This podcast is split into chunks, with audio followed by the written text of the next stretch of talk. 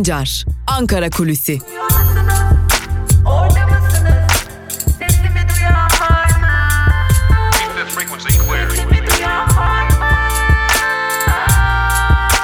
Özgürüz Radyo.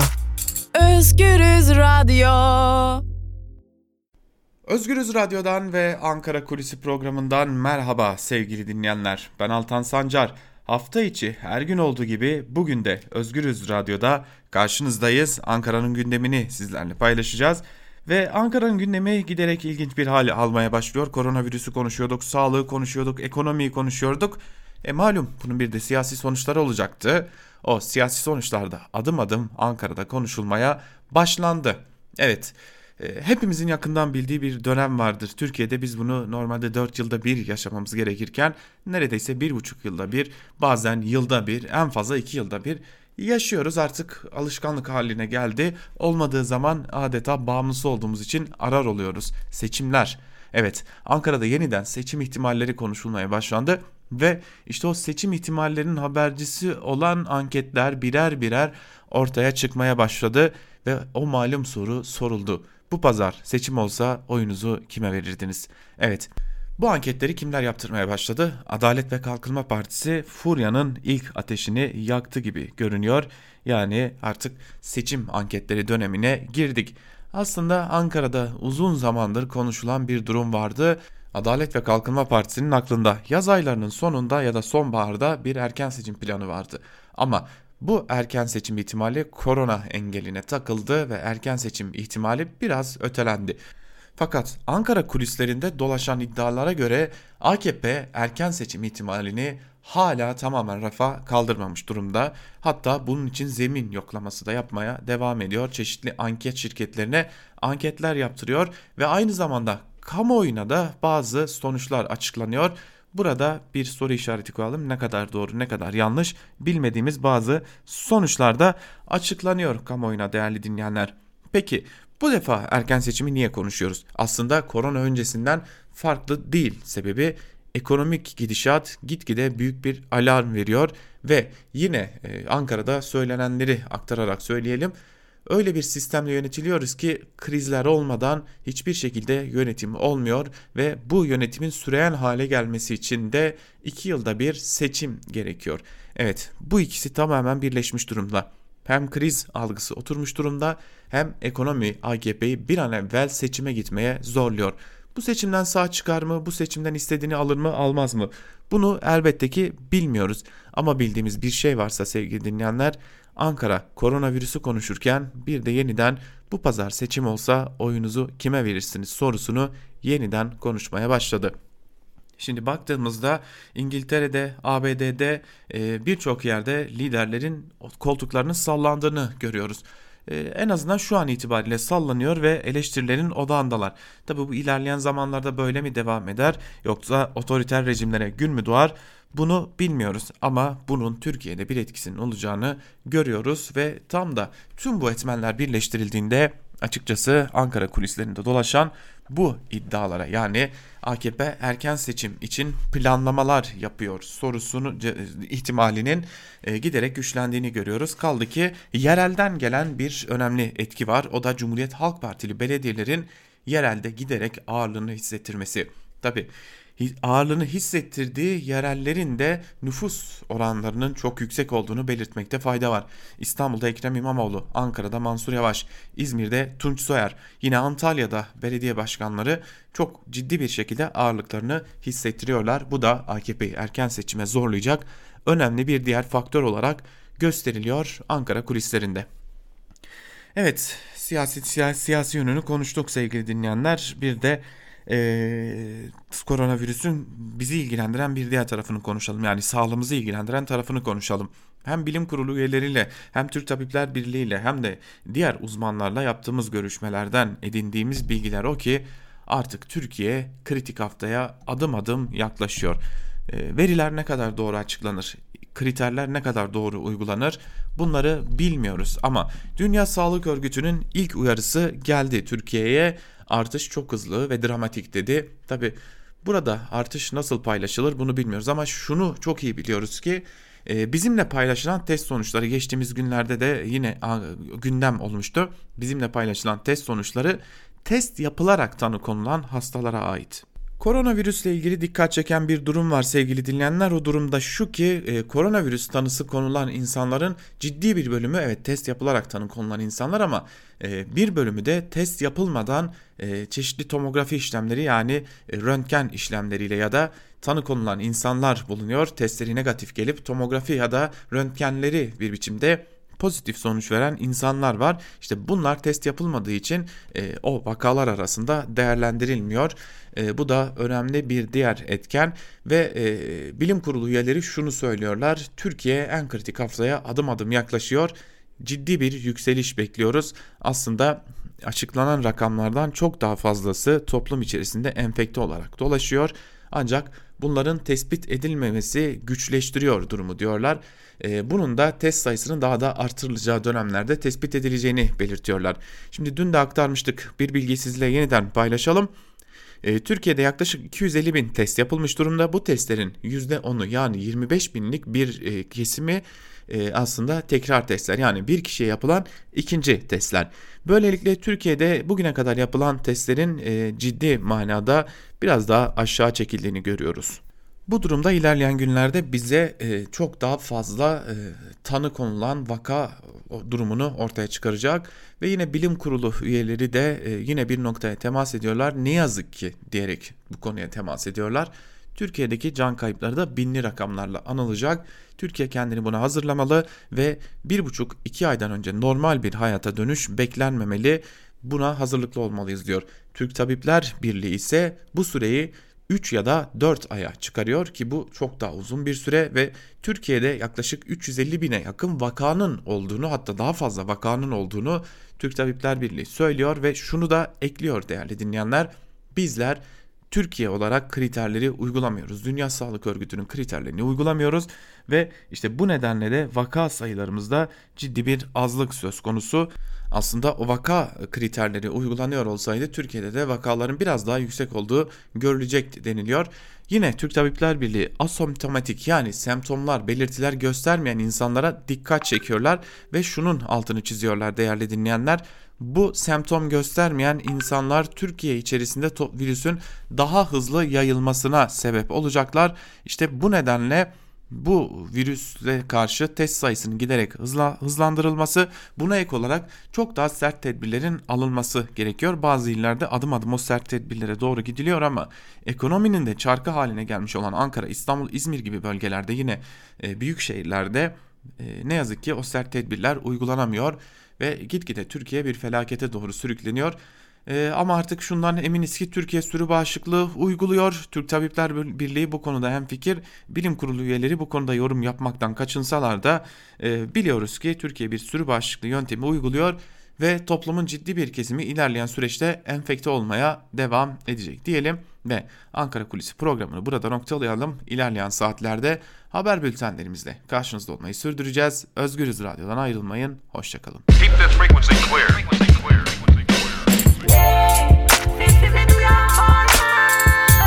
Altan Sancar, Ankara Kulisi.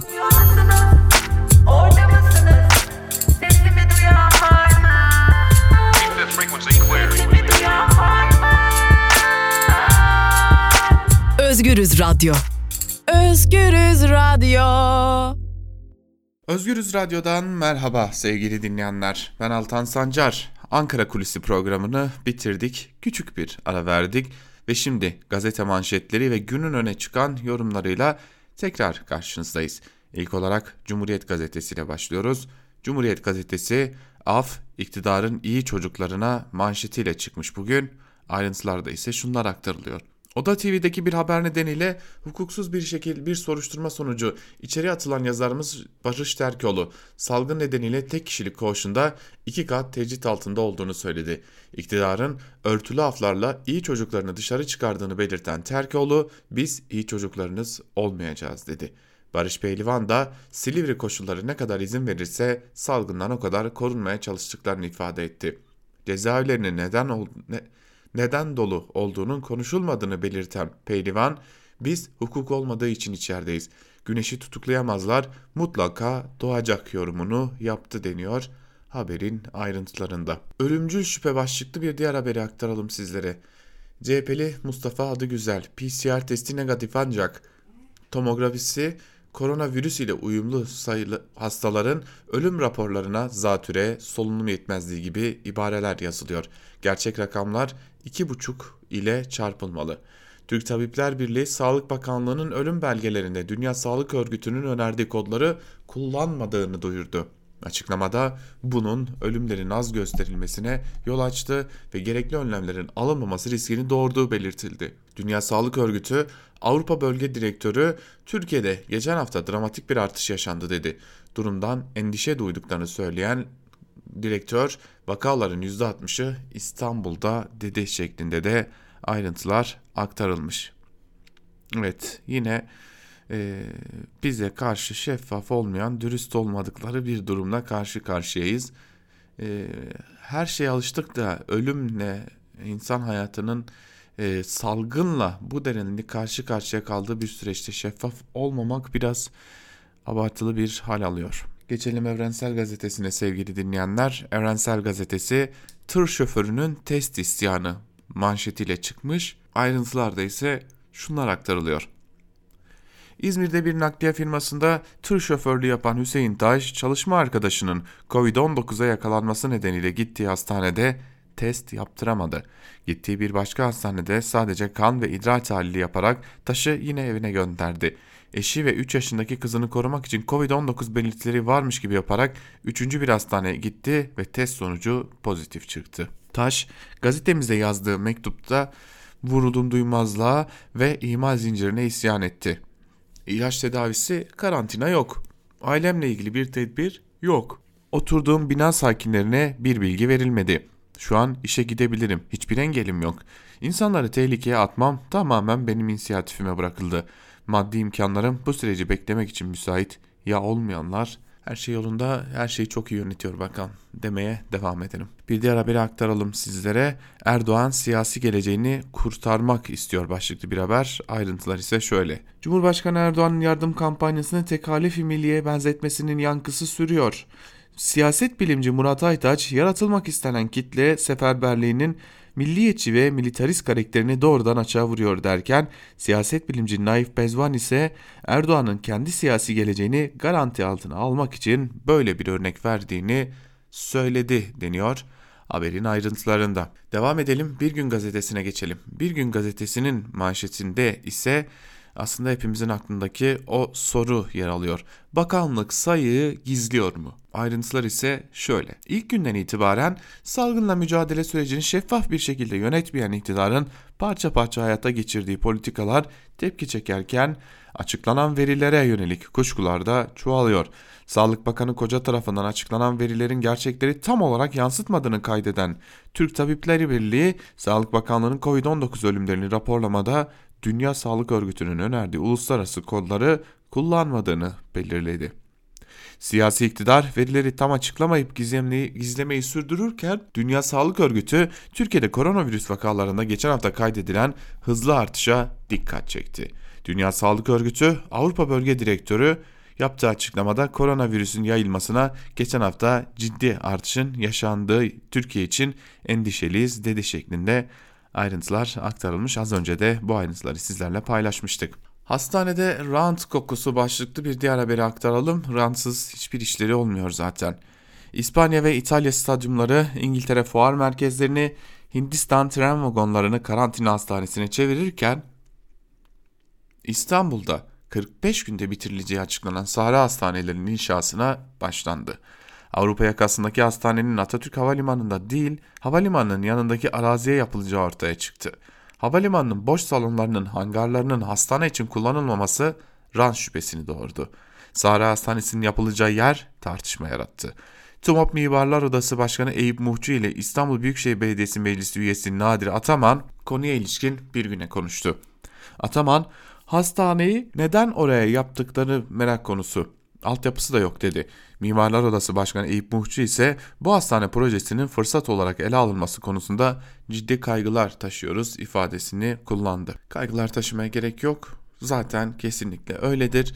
bir biçimde Atatürk Havalimanı da gitti, çevresindeki araziler de gitti.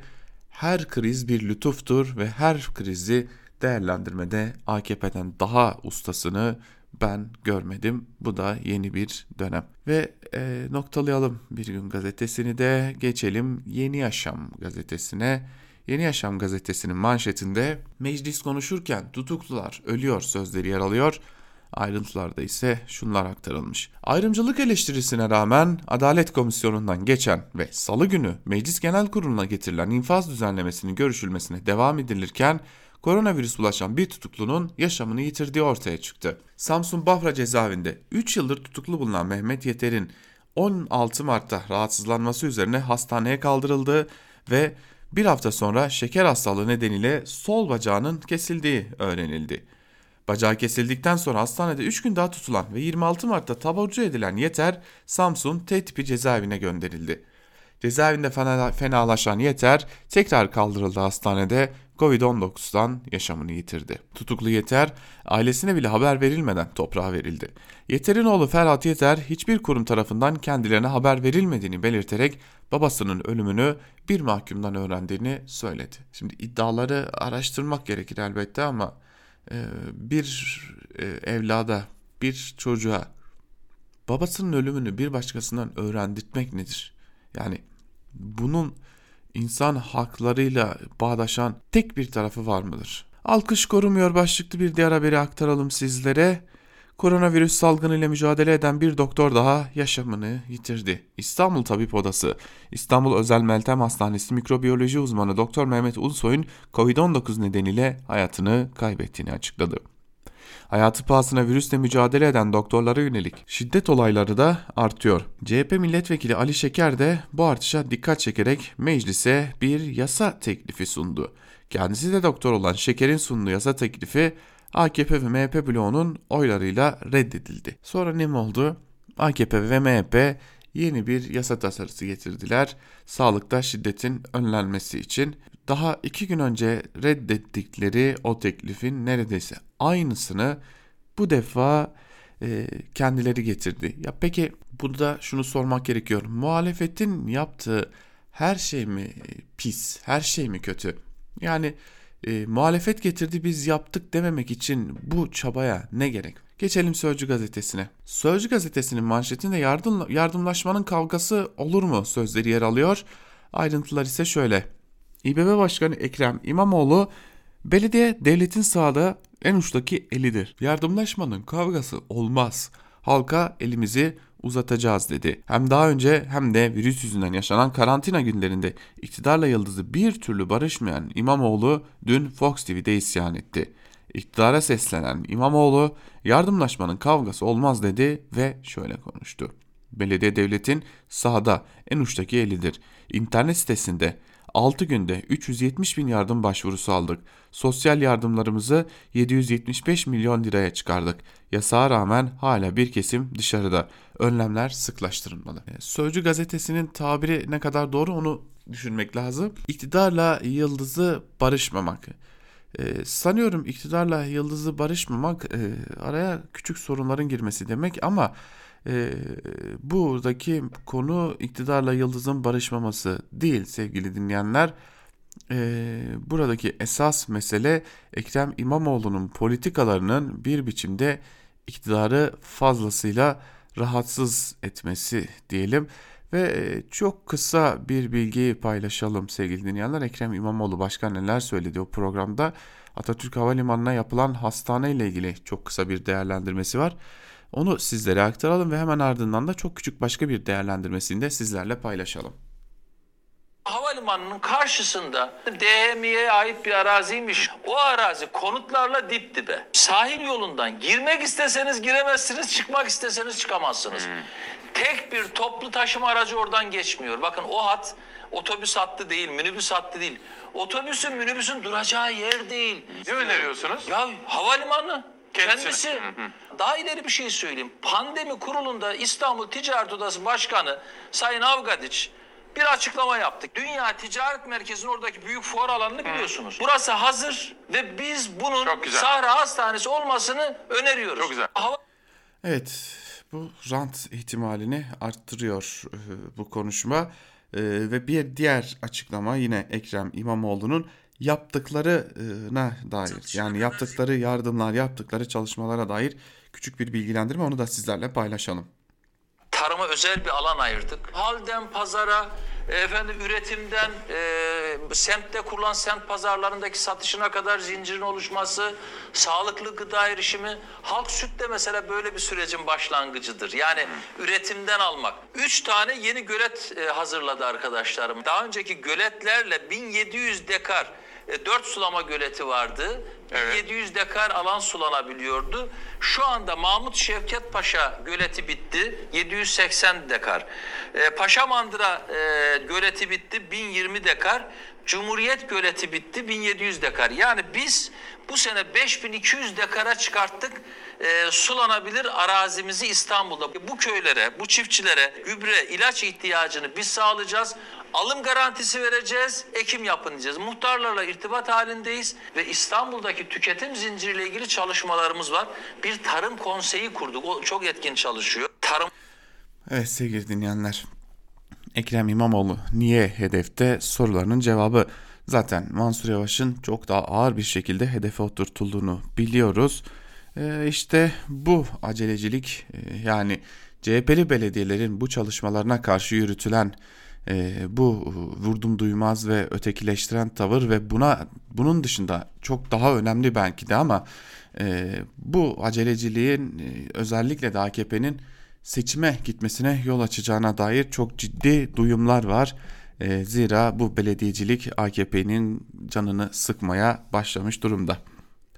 Geçelim Karar Gazetesi'ne. Karar Gazetesi'nin manşetinde Afta adalet çağrısı sözleri yer alıyor. Ayrıntılar ise şöyle. Koronavirüsle mücadele günlerinde 90 bin kişiye tahliye yolunu açacak infaz düzenlemesinin kapsamı kamuoyu vicdanında rahatsızlık yarattı.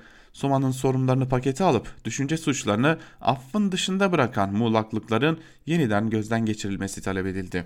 20 bara başkanının da eşitlik çağrısı geldi. Kanun önünde hiç kimse için ayrım yapılmamalı. E, açıkçası bir ihtimalden söz ediliyor. Ne kadar doğru artık bu biraz da komplo teorisine ve hatta spekülasyona giriyor ama AKP bu yasayı böyle geçirecek. E, böylelikle MHP'li olan ilişkisini korumuş olacak. Bu yasa teklifi Anayasa Mahkemesi'ne gidecek ve Anayasa Mahkemesi bu teklifin eşitliğe aykırı olduğunu belirterek herkes için bu eşitliğin düzenlenmesini sağlayacak ya da tamamen iptal edecek. Şimdi tamamen iptal etmesi söz konusu olmayacaktır büyük ihtimalle. Öyle görünüyor ki AKP teklifin geri kalanını Anayasa Mahkemesi'ne bırakacak. Tabii bu bir e, konuşma, bu bir spekülasyon da olabilir ama bu ihtimalini de e, göz ardı etmemek gerekiyor. İkinci pik teyakkuzu başlıklı bir diğer haberi aktaralım sizlere. Bilim Kurulu üyesi Profesör Doktor Levent Yamanel'den koronavirüste ikinci dalga uyarısı geldi. Yükselişi gelecek 2-3 haftada kırabilmemiz önemli. Önlemleri gevşetirsek yeni pik oluşur. Tüm tedbirlere uymamız gerekiyor. 2-3 haftada kritik eşiğe gelip yükselmeden sonraki platoya dönme işini yakalayabilirsek o zaman ülkece başarımız olacak. Bu kırılmayı sağlayabilirsek Sonraki 2-3 ay içerisinde koronavirüsü kontrol altına alma ihtimalimiz olacak. Ancak önlemlere uyulmazsa pik seviyeye ulaşmamız daha uzun sürecek ve daha çok vakamız olacak. Salgının pik noktasına ulaşmasından sonra günlük hayat hemen normale dönemez. Bazı ülkelerde kırılma noktası önlemler gevşeyince yeni bir pik noktası oluşturdu deniyor haberin ayrıntılarında. Devam edelim geçelim Milliyet gazetesine. Milliyet gazetesi çarklar dönmeli manşetiyle çıkmış. Ayrıntıları ise şöyle. Bu krizde birçok fırsat penceresinin açılacağını söyleyen Profesör Doktor Aşan ülkenin üretim potansiyeline zarar verilmemesi gerektiğini vurguladı. Ahlaksızlık budur işte değerli dinleyenler. Aktaralım haberin ayrıntılarını. Cumhurbaşkanlığı Finans Ofisi Başkanı Profesör Doktor Göksel Aşan krizin yaratacağı fırsatlardan en hazırlıklı ülkelerin yararlanacağını söyledi. Salgın elbette sonlanacak ve insanlar yeni normallerine dönecekler. Bu yeni normale olabildiğince hazır olmamız gerekiyor. Salgından çıkışın en başarılı ülkelerinden biri Allah'ın izniyle Türkiye olacak dedi ve şunu söylüyorlar aslında sevgili dinleyenler. Hepimize, hepinize, bizi dinleyen ya da dinlemeyen herkese şu saatte işe koyulan, işe başlayan, yolda olan, işe giden, e, bugünlerde eşine, çoluğuna, çocuğuna, annesine, babasına, iş arkadaşına, dostuna virüs bulaştırmaktan korkan herkese şunu söylüyorlar. Bu ülkede çarklar dönecek. Öyle ya da böyle bu çarklar dönecek. Siz hasta da olsanız dönecek. Siz bu virüsü etrafınızdakilere bulaştırsanız da dönecek. O çarklar dönecek ve siz sizler o çarklar için çalışmak zorundasınız. Bunun başka hiçbir izahı yok. Gözümüzün içine baka baka ölseniz de kalsanız da çalışacaksınız diyorlar. Devam edelim sevgili dinleyenler. Hürriyete geçelim. Hürriyet OK 4. korona olmasın manşetiyle çıkmış. Ayrıntılarda ise şunlar aktarılıyor. OK tutkunları ne evde kal çağrısına kulak astı ne cezayı umursadı. Virüs kapma ve hastalığı yayma riskini bile göze aldılar. Kahvehaneleri gizlice açtılar ve evlerde okey oynadılar deniyor haberin ayrıntılarında.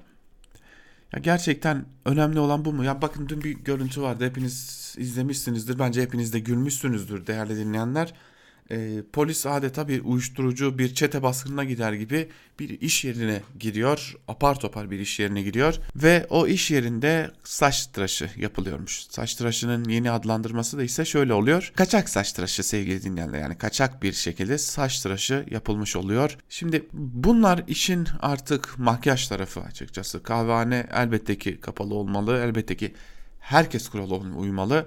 Ama berber muhtemelen bir e, geçim sıkıntısı çekme korkusu yaşadığı için bu durumu yapmış. Ama esasında iki manşeti, Milliyet ve Hürriyet'in manşetlerini yan yana koyduğumuzda virüsün nereden yayıldığını ve esas sorunun ne olduğunu hepimiz görüyoruz. Kahve, kahvehaneye gidip okey oynayan mı yoksa çarklar dönmeli dendiği için 150 kişilik, 200 kişilik, 1000 kişilik fabrikalara gidip ya da 500 kişinin, 600 kişinin çalıştığı inşaat şirketlerinin işlerinin durmaması mı daha riskli? Gelin bunu bir düşünelim. Kim daha fazla virüsü yayıyor? Bunu bir düşünelim. Ve hangisi virüs e, daha hangi virüs daha tehlikeli? Bunu da bir düşünelim. Öyle hamasetle kahve açtılar, polis bastı, para cezası kesti. Bunlar böyle olmaz. Geçelim bir diğer gazeteye sabahın gaz, sabah gazetesine ve manşetine bakalım. Koronavirüsle mücadelede devlet olma farkı ortaya çıktı. Türkiye tek bir ferdi için seferber olurken Almanya yaşlı hastalarını gözden çıkardı. Ağır hastalar için huzurlu ölüm protokolü hazırladı. Alman Palyatif Derneği ile Alman Solunum Hastalıkları Derneği yaşlı hastalar için bir ölüm protokolü hazırladı. Bu protokolde doktorlara yaşlı COVID-19 hastalarının huzurlu bir şekilde ölmeleri için yoğun sakinleştirici vermeleri önerildi. Alman Etik Konseyi de skandal bir karara imza attı. Bu karara göre vakaların artması durumunda doktorlar solunum cihazını kullanma konusunda tercihte bulunabilecek. Kimin öleceğine hekimler karar verecek. Şimdi sabah gazetesine söylenecek çok şey var da sabahın gazete olmaması ve yönetim anlayışının zaten gazetelikten ziyade yandaşlık olması, yalakalık olması her şeyi açıklıyor. Geçelim ve geçelim Yeni Şafak'a. Yeni Şafak'ın manşetine bakalım. Lanet virüs manşetiyle çıkmış Yeni Şafak gazetesi. Ayrıntılarda ise şöyle. PKK alçaklığını koronavirüs gibi küresel felaket sırasında da gösterdi. Teröristler Diyarbakır'ın Kulp ilçesinde odun toplamaya giden orman işçilerini taşıyan aracı havaya uçurdu. 100 lira yevmiye ile çalışan 5 işçi şehit oldu. Geride babasız 5 aile kaldı deniyor. Haberin ayrıntılarında değerli dinleyenler yani dün e, gelen üzücü bir haberde buydu. HDP'den de açıklamalar vardı. AKP'den de MHP'den de açıklamalar vardı. Dikkat çekici bir e, dönemde böylesi bir saldırı yaşandı tabi. E, ancak e, bir gerçeklik var ki 5 kişi hayatını kaybetti. Geçelim Aydınlık Gaz Aydınlık gazetesine ne bir bakalım. Aydınlık gazetesi neler söylüyor? 20 bin öğretmen ortada kaldı diye bir manşetle çıkmış Aydınlık gazetesi. Onlar 18 Mart'ta atandı fakat henüz kararnamelerini alamadılar. Ne özlük hakları, ne maaşları, ne sigortaları var. Kiralarını, faturalarını nasıl ödeyeceklerini düşünürken öğretmenlerin tek talebi atama kararnamelerinin elektronik ortamda gönderilmesi deniyor haberin ayrıntılarında. E, dikkat ettiniz mi bilmiyorum sevgili dinleyenler. E, çok dikkat çekici şeyler e, yaşanıyor. E, paralar ne kadar içeride tutulursa yani devletin ödemesi gereken paralar ne kadar kasada tutulursa o kadar iyidir mantığıyla hareket ediliyor. Şimdi dikkat çeken bir diğer haber var. E, bu haber ise PKK işçileri öldürdü Halk TV Demirtaş'ı çıkardı şeklinde. Bahsettiğimiz Demirtaş Selahattin Demirtaş değil elbette.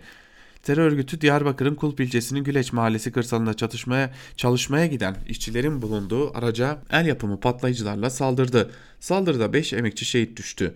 Halk ise terör suçundan tutuklu olan Selahattin Demirtaş'ın eşini yayına çıkardı. Demirtaş yayında infaz yasasının kapsamının genişletilmesini istedi. Ahlaksızlık ve utanmazlık zaten aydınlık ve Perinçey'in geleneğinde var. Ee, bir kadını, bir e, eşi, bir anneyi ya da bir erkeği yani hiç fark etmez tutuklu olan bir e, kadın siyasetçi nedeniyle de bir erkeği bir babayı hiç fark etmez ama bu şekilde hedef göstermek e, ateşle oynamak. Geçelim Akit'e. Akit'in manşetinde ümmet bilinci yaşatır sözleri yer alıyor. Dünyada koronavirüs salgınıyla birlikte yeni bir perde açılırken emperyalizmi ve batı ülkelerinin insanlığa en ufak bir katkısının olmadığı da gün yüzüne çıktı. Türkiye ümmet bilinciyle hem İslam coğrafyasındaki mazlum milletlere hem de zor durumda bulunan batılı ülkelere yardım elini uzattı. Ee, keşke kendi ülkelerindeki ülkesinde yaşayan mazlumlara da elini uzatabilseydi. Gazete manşetlerini noktalayalım ve günün öne çıkan yorumlarına geçelim. Günün öne çıkan yorumlarında neler var hep birlikte bir de onlara göz atalım ve ilk olarak Karar Gazetesi'nden Mustafa Kara Alioğlu ile başlayalım bazı şeyler eskisi gibi olmayacak muhakkak da diye bir yazı kaleme almış Karalioğlu ve e, bir bölümünde şunları aktarıyor. Fırsat piyango bileti değildir. Bir matematiği vardır ve en nihayet 2 kere 2'nin 4 ettiği gerçeği hiçbir şartta değişmeyecektir. Sanılanın aksine uluslararası sistemin etkilenme, yenilenme ve değişim eşiği çok yüksektir. Dışarıdan saldırılar karşısında kolay etkilenmez. Kriz, salgın hatta savaşları bile savuşturma gücü vardır. İnsanlığı ürküten ve endişelendiren büyük çapta vakaların küresel sistemi rutin ve doğal değişiminden daha derin etkilemediği çok kez görülmüştür. Birçok mali krizden sonra mesela 2008 mortgage yıkımı ya da Çin'in yıllar içindeki yükselişi gibi hiçbir şey eskisi gibi olmayacak sloganı şiddetle yükselmesine rağmen görüldü ki her şey eskisinden daha katı ve kuvvetli olmaya devam etti. Bir ülkenin ve tabii Türkiye'nin Dünya Ligi'ndeki sıralamasının yukarılara taşıması, ekonomisini büyütmesi, daha fazla ihracat yapması elbette mümkündür. Salgın gibi olağanüstü durumlar buna konjonktürel fırsat sunabilir. Ama esasen eğer büyümek istiyorsanız bunun için koronaya da gerek yoktur. Eğer evrensel normlara sahip güvenilir bir hukuk sistemi varsa, eğer iyi işleyen bir demokratik kurum tablosu varsa, eğer bugünü ya da ilk seçimi değil geleceği hedefleyen bir ekonomi yönetimi varsa, eğer modern ve sorgulayıcı bir eğitim sistemi varsa, eğer bütün siyasi ve bürokratik faaliyetler şeffaf ve hesap verilebilir ise, eğer gelişen teknolojik alanlara ve illa da dijital sektörlere yönelik ARGE ve stratejik tercihler planlanmışsa, eğer fikir özgürlüğü ve sosyal medyada konuşup yazmak hürriyeti varsa, eğer hangi siyasi görüşten olursa olsun bütün insanlarla aynı hedefe yürünüyorsa, eğer ülke her önemli konuda ikiye bölünmüş değilse ve eğer ülkede işler liyakat ve ehliyet prensibine bağlı yürütülüyorsa o ülke elbette büyüyecektir. Üretimini arttıracak, ihracatını geliştirecek, icat, icat ve patent sayısını çoğaltacaktır diyor Mustafa Kara Alioğlu. Aslında dolaylı yoldan Türkiye bu krizden krizden büyüyerek çıkmayacak. Çünkü bu saydıklarımızın hiçbiri Türkiye'de bulunmuyor diyor. Geçelim bir diğer e, yazıya. E, yine Karar Gazetesi'nden Ali Bayramoğlu'nun yazısına iflah olmaz bir siyaset başlıklı yazının bir bölümünde Ali Bayramoğlu şunları aktarıyor. Gerçekleşecek olan yine her zaman olduğu gibi iki istikametin arasında bir nokta veya noktalar oluştur, oluşacaktır. Bununla birlikte iki istikamet geleceğe dair umut ve umutsuzluk, iyimserlik ve kötümserlik arasında çizgiyi çizerler. İkinci yolu tutturmak çatışmacı ve rekabetçi zihniyeti sorgulamayı, ulus içi uluslararası uzlaşma işbirliği fikrini merkeze almayı getirecektir. Bunun gereği bir yana bugün zemini de vardır. Salgın ve etkileri karşısında bir süredir uluslararası ve uluslar içi çatışmaların ivmesi de anlamı da azaldı. İnsan merkezli bir güvenlik anlayışı, etkinlik üretecek işbirliği ve konsensüs hali tanımlı tanımsız herkesin doğal beklentisi haline geliyor.'' Muhalefetin elindeki belediyelerin salgın karşısında toplumsal ve ekonomik seferberliğe katılması, dayanışma ağları kurması bile siyasi iktidarı rekabet güdüsüyle rahatsız ediyor, işbirliği bir yana çatışma dozunu artırmaya yol açıyor. Aynı siyasi iktidar salgınla mücadele mücadeleyi söylemde dahi partizanlaştırmaktan kendisini alamıyor. Cumhurbaşkanının her önemli açıklaması bir yanıyla siyaset yapma, muhalefete laf atma, batıyla hesaplaşma, AKP'yi AKP'ye metiye düzme vesilesine dönüyor. Hele infaz düzenlemesinde değişiklik önerilerinin çerçevesi akıl alır gibi değil. Sicdette bulaşmamış pek çoğu keyfi ve siyasi gerekçelerle tutuklu olan muhalifler, Kürt siyasetçiler, gazeteciler Cumhur İttifakı'nın kararıyla kapsam dışı bırakılıyor. Böyle bir dönemde af niteliğinde uzlaşmaya, yumuşamaya vesile olabilecek bir yasa iktidar için bir yemin tazelemesi ve bir yatırım aracına dönüşüyor. O zaman umut değişimdir, değişim ve demokrasidedir. Her zaman olduğu gibi diyor Ali Bayramoğlu da yazısının bir bölümünde sevgili dinleyenler. Devam edelim bir diğer yazıya geçelim hemen sizlere aktaralım. Evrensel Gazetesi'nden İhsan Çaralan'ın yazısı BK'dan tekalifi milliyeye gelinmesi Erdoğan'ın yeni bir zaferi mi diye soruyor yazısının başlığında ve e, bir bölümünde de şunlar aktarılıyor değerli dinleyenler. Tablo karşısında 30 Mart'ta ilan ettiği Biz Bize Yeteriz Türkiye'm kampanyasının üstünden bir hafta geçtikten sonra tekrar halk karşısına çıkan Erdoğan, tekalifi milliye emirlerinin 10 maddesini noktasın virgülüne kadar vurgu yaparak okuma ihtiyacı duydu. Bu ihtiyacı ihtiyacın nedenlerini şöyle özetleyebiliriz. 1. Erdoğan, AKP'nin bağış kampanyası gerekçesinin kabul görmesini sağlamak için kendi 18 yıllık iktidarı boyunca özgüvenle gösterebileceği bir örnek yoktur. Örneğin Erdoğan hükümeti halka 1999 depremi sonrasında toplanan deprem vergisinin depremzede ve depremin yıkıcılığını azaltmak azaltacak önlemlerin alınması için kullandık diyememektedir. Tıpkı 15 Temmuz mağdurları için toplanan 380 milyon TL'yi bulan yardımı mağdurlara şöyle dağıttım diyememesi gibi. 2. 18 yıllık iktidarı boyunca her zor durumu hemen her krizi sermaye lehine bir fırsata dönüştürmenin ve sermayeye yeni kaynaklar aktarmanın vesilesine dönüş döndürmesi halk indinde hükümetin bağış kampanyasına karşı güven sorununu sıkıştırmıştır. 3. Bağış kampanyasının CHP'li belediyelere karşı onlara çalıştırmamanın bir adım olarak kullanılmak istenmesi, virüse, virüse karşı mücadelenin partizanca kullanılıp tek adam yönetiminin yeni bir dayanağı yapılmasının istenmesi, halkın kampanyaya gerekli itibarı göstermesini engellemiştir.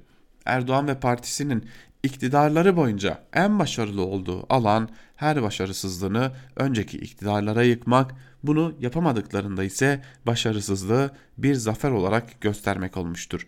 Bunun en bariz örneklerinden birisi 2018 seçiminde AKP ve MHP ittifakının ülkenin işsizlik, yoksulluk, demokratikleşme, barış gibi en önemli sorunlarını gündemden düşürmek için Türkiye'nin beka sorunu var diyerek 18 yıllık iktidarı sonunda ülkeyi beka sorunuyla karşı karşıya getirmiş olmayı bir zafer olarak göstermesi olmuştur. İktidar bu tutumunu halka gazi ve şehit olmayı vaat etmeye kadar vardırmıştır.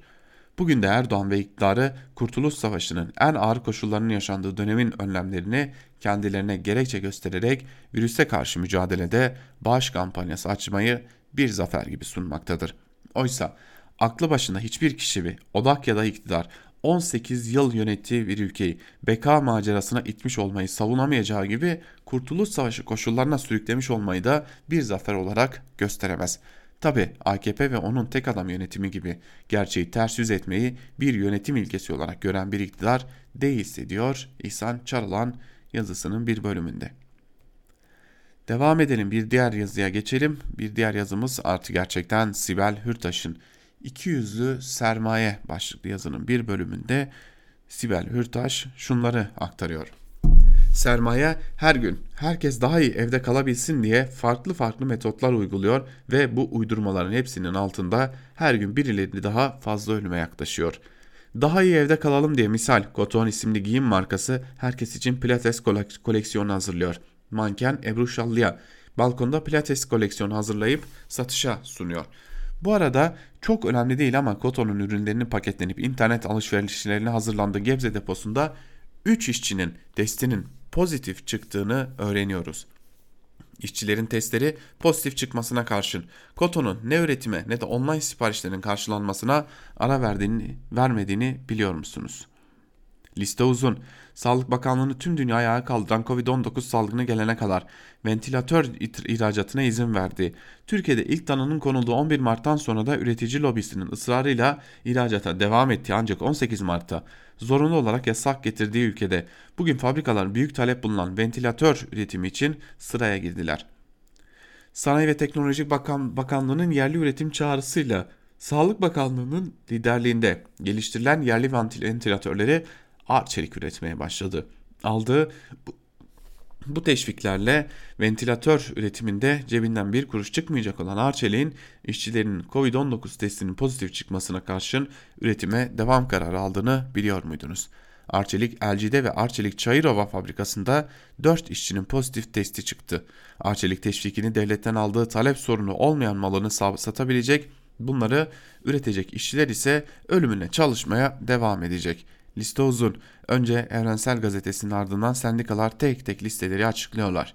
Dün de Türkiye Büyük Millet Meclisi Genel Kurulu'nda HDP Grup Başkan Vekili Saran Oluç liste açıkladı. O listeye göre POSCO, Inform, Çolakoğlu Metalurji Limanı, Porlen Tekstil, Kor Metal, Item Tekstil, Mata, Mata Otomotiv'de testleri pozitif çıkan işçiler var.